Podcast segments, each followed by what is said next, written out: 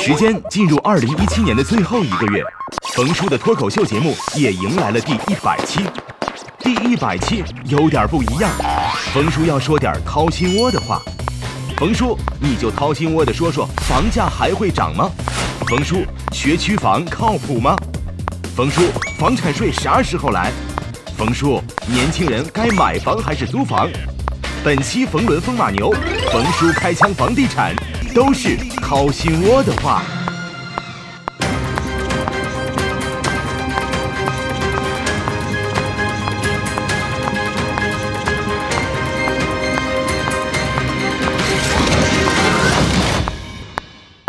年轻人想要买房有错吗？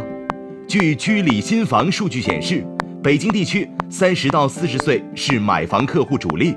占比百分之三十三点六三，二十到三十岁购房者占据了百分之二十七点五四的购房人群。毕竟，想要在一个城市正常的生活，买房是最基础的。大佬们又是什么观点呢？柳传志说，有的年轻人看到房价涨得很高，就着急买房，变成了房奴，变成了蜗居，生活很不愉快。其实可以改变方式。租房住就不用跟银行贷款，贷款的那个钱跟租房一样。如果现在买房压力太大，不如调整好心态，先安心工作，等自己的薪酬高了以后，再去追求属于自己的房产。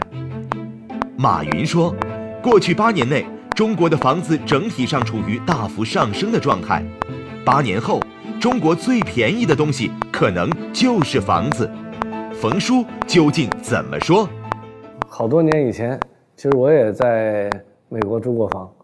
我记得租房最闹心的一件事哈，租约到期以后要退租的时候啊，打扫卫生特特别烦人。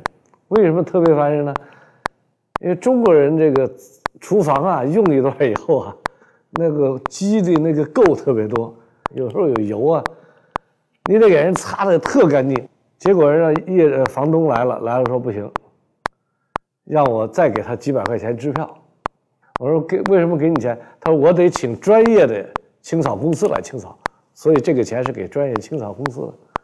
也就是他这个房屋的标准啊，呃硬件的标准，出租的时候，这个法律也好，他们自己的这个约定非常清楚。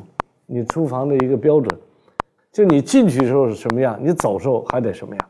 我们在中国租房呢，有时候容易扯皮，很大程度上就是房东说啊，家具全的，你进去，你走的时候，房东说不行，家具给我弄坏了，他没有一个特别清晰的一个清点和法律标准，比如拍照、录像，还有登记货价值，他这些事儿不细。在美国住房这些可细了，这些事儿都给你弄得点得一清二楚。另外呢，我们公司呢以前在纽约呢买过公寓，我也就问公司的同事啊，就是说租给什么人了？他说租给高盛的一个员工。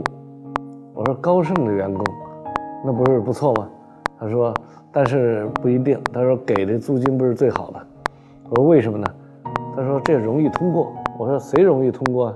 说这租房呢，它可复杂了。他有一个业主委员会一样的机构，来审核每一个新的租客。他比如租房租两年，他得有一个差不多三年，他的收入有保障的一个证明。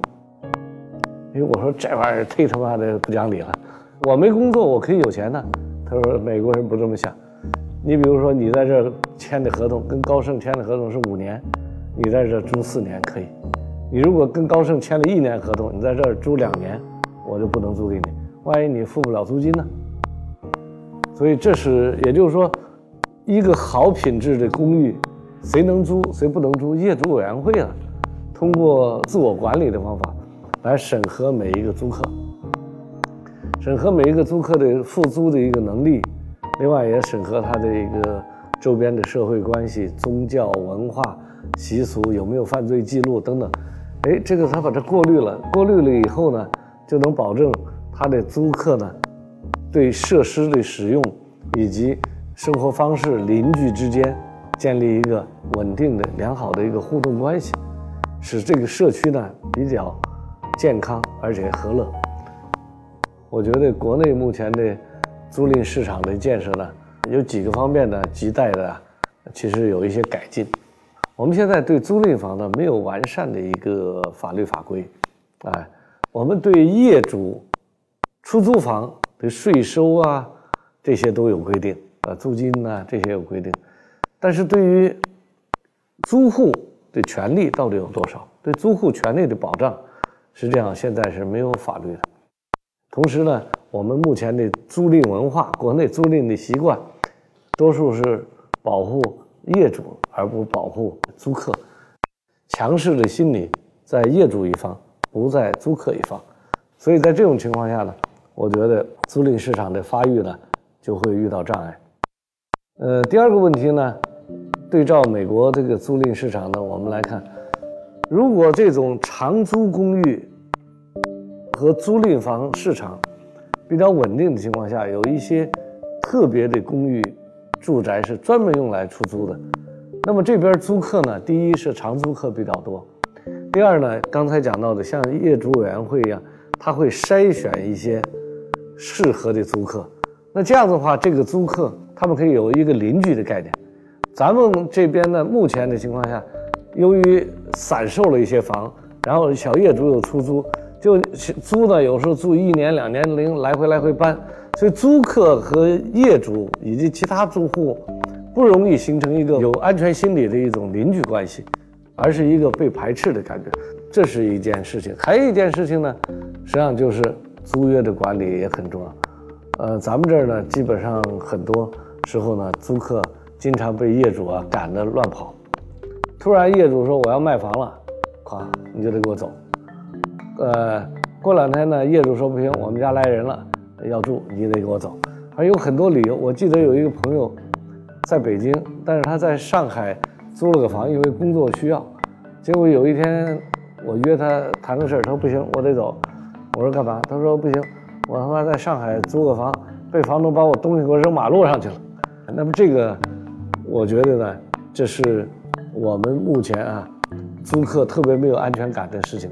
如果他违约了以后，对房东的这个惩罚呢是不够的。另外一个呢。我觉得在我们国内还有一个，就支付啊这些环节啊，也有不一样。在咱们这儿呢，有时候租房拿现金，甚至是不开发票，这样子一来呢，对于租房的人经济上就很大损失。那么这种黑着租，你黑着住，结果租客呢吃哑巴亏。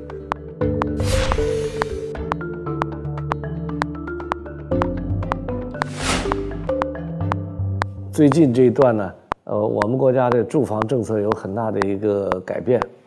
过去呢，鼓励大家买房，到现在叫做居者有房住，就是你有的住就行了，有的住，买也是住，租也是住。而我们现在更强调，房子是用来住的，不是用来炒的。实际上，我们国内的整个住房体制、住房政策、住房消费，都在朝着租赁方式转变。我们。能不能转得很好呢？我们对照一下国际上来看一下解决住房问题的这些经验，我们会应该获得一个非常积极、有信心、正面的一个结论。为什么这么说呢？我们来看一下全世界的住房啊，从来就是三种方法，一种就美国的方式，以私人的土地和房屋为其财产的主要的形式。大家都自由选择，市场化解决，有钱你就买房住，呃，你也可以租，这两个件事你随便选，呃，政府只是在个别州有一些限制，你买一块地要开发房地产，要卖住宅，然后的话得配建多少穷人住房，大部分是不管的，所以这是一种模式。那么我们再来看一下另外的一个模式，就是德国模式。德国呢？是一个我们开玩笑说一个高冷的国家，比较理性。其实，在住房上也是，德国呢，住宅是一个公共福利的产品，不是一个私人财产。所以在即使你买了房在德国，增值幅度也很小。如果你万一赚钱多了，政府收税又给拿走了，甚至有可能面临法律的诉讼，哎，这是很麻烦的一个事情。但是租房呢，恰好相反，你就是一生都租房，政府提供的法律环境，包括业主刚才我们讲到的这些细节，实际上都是有很好的人照顾的。所以租房是一个基本的一个解决住的一个方式。所以在德国特别有意思，将近八千万的人口，地产公司很小，小到多少？没新加坡大。新加坡呢，四百多万人口，这就是德国这个体制。但是德国由于没有炒房，每个人还能够住上房，所以德国没有住房问题，媒体上也没人讨论。三一个呢，就是新加坡模式。新加坡模式呢，李光耀上台以后呢，就做了一个重要的一个事情，就是用房子把每个人都给拴住了。怎么拴住呢？就只要你是新加坡的公民，正常的上班就业，你就会得到中低价格的一套小单位住房。市场大概划分一下，百分之八十是住在政府提供的祖屋里面。百分之二十呢是靠市场调节，也就是说百分之二十叫做商品房，它也是比较市场化的。新加坡的这个百分之八十和百分之二十的之分呢，它的百分之八十的解决之道呢，实际上就是在政府体系的封闭循环，它跟市场真的是不搭嘎的。新加坡的土地分九十九年两个九，还有三个九永久，那么政府的祖屋都是两个九的。啊，就是产权形式里是最短的一种，然后规划设计，政府有专门的一个机构来解决规划设计，建设政府由政府的公司来建设，然后管理也是政府的，所以它都在这一套里。钱呢，政府呢，在每一个人有一个账户，这个账户呢有一个住房基金，然后从这个基金里呢来付按揭，所以的话。价格呢也是政府决定，所以正因为这样子呢，实际上在主屋里住，在主屋里长，钱用公积金的相当于公积金的账号，一生呢，大概到老了以后，快退休的时候把这个房供完，这个房属于你的。但是在新加坡的主屋呢，有一个很有趣的现象，我们叫做单行线。为什么呢？在新加坡规定。你住主屋的人，如果你想创业牛逼了，赚到钱了，你可以去到市场上去买那种私人住宅，新加坡叫私人住宅，你去买，那没问题。但是你要牛逼了以后破产了，又没钱了，你想回到祖屋没戏了。呃所以叫，所以新加坡人多数不怎么创业，是吧？这一家伙就给限制住了。所以它是单程票，呃，你就住在这儿，你就好好老老实。你要一开始想冒险做生意，那对不起，祖屋这房子没你机会了，哎。所以新加坡是这样一套体制。那么我们呢，现在这个体制呢，正在借鉴新加坡和这个德国的体制，然后再完善。接下来呢，要以租赁市场来。带动我们整个持续健康的一个住房环境。那么，如果租房租赁市场像我开头讲的这样，能够比较好的解决这些法规问题啊、安全的问题啊、支付的问题啊、业主服务的问题、自我服务、自我管理的问题啊，呃，能够做到这些呢，其实一个健康租赁的市场形成之后呢，对于现在年轻人来说，刚出社会的他选择租房是。特别开心的事儿，在美国，假设一套房子为一百万，买房费用如下：贷款八十万，利率百分之六，月供五千七百三十一点四五，十二个月需付六万八千七百七十七点四零，地产税房价的百分之一点五，一年需付一万五千，过户费房价百分之一，需付一万，一年下来。不算首付二十万，一共投入约九万。一年后，假设房子涨到一百二十万，卖方费用如下：过户费约为房价百分之一，需付一万两千；卖方佣金约房价百分之六，需付六万左右。房子增值二十万，要交个人所得税；拥有产权未满一年即卖掉的房子，税收比例可高达百分之三十三左右；拥有产权超过一年以上的，需付百分之二十左右的税。那么，个人所得税至少四万。房子涨了二十万，但买卖房子的费用和所得税也接近这个数字。换句话说，如果涨幅达不到百分之二十，那么就要亏钱了。看你还炒不炒房？从我们开发商来说呢，从企业来说啊，现在也在适应这个市场，积极适应。适应的方式之一呢，就是建立品牌化的长期出租的公寓，我们叫长租公寓。地产商逐步愿意提供长租公寓，我觉得还有几个方面需要做到。一个呢，从企业自身来说，产品要改变。现在呢，比如说长租租客的公共活活动空间和公共设施就要做的比那个散售的要好。过去很多散售房子呢，它配套是靠在社区配套，靠在外边配套，但现在出租房呢，除了外面配套以外，自己这个房子内部的，呃，设施呢，现在特别是公共的设施，要提供的更好。你比如说，我们租给青年公寓，假定说啊，那你就得有公共的餐厅啊、小超市啊、呃咖啡厅啊，当然还有洗衣房啊、啊健身房啊、啊这些都得有。就你这些公共的社交活动的便利场所，啊，甚至是联合创业啊。众创空间啊，这些都要有，所以我们要把产品更适合长租化，啊，这是我地产商要做的一件事情。另外一个呢，从政府方面来说呢，在资金、呃税收方面都要有一些配套。你比如怎么样？如果你做长租房，能不能土地出让金按年交，对吧？你要是买了一块地是为了销售的，那我们土地出让金七十年一次交。就我们现在所谓地价，一举手啪，其实这是七十年的租金一次交。但我如果我要做长租房，能不能我一年一年交租金？你给我一块地，我一年一年交租金，这不就土地成本马上降了吗？所以说降低了土地成本，那我这房子实际上我就能算过账来，我的租金回报率就可以了。另外一个呢，就是政府贷款方面给一些。照顾，比如说资金的利息能够降低，贷款的时间加长，这样的话，地产商就愿意做长期租赁的长租房，这是一个方面。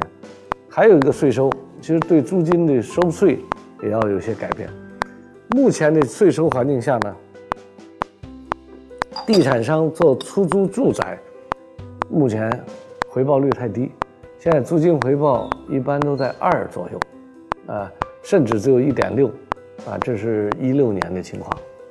如果政府在租金的税收方面也给一些呃照顾，那么在资金成本方面再降低一部分，土地出让金如果是能够按年支付，啊，那么整个的这样子转过来，地产商就有条件来提供长租房。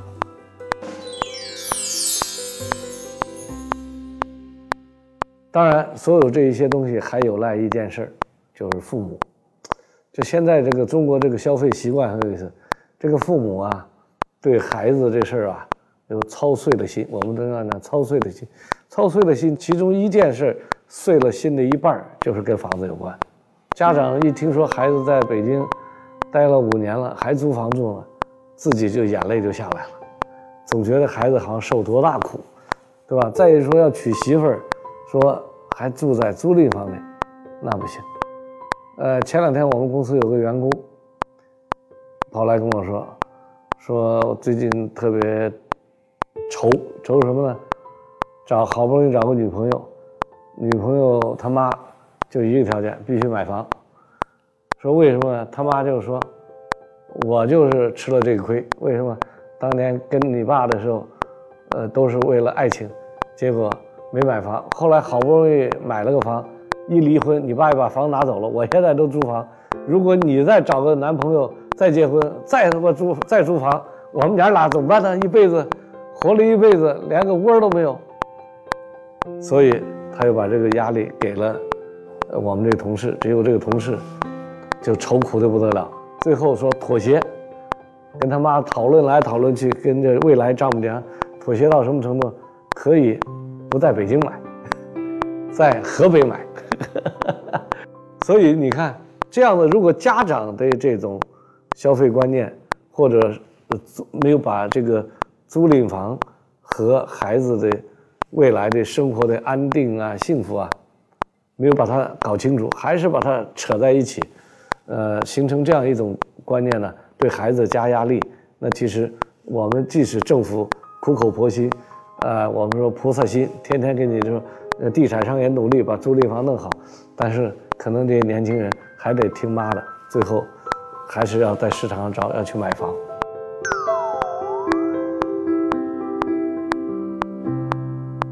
最近这一段呢，正在转变的过程当中，呃，还有一些议论，还有一些不适应。但我已经注意到了，最近一些九零后、零零后都开始享受，开始有了改变。我觉得他们对租房。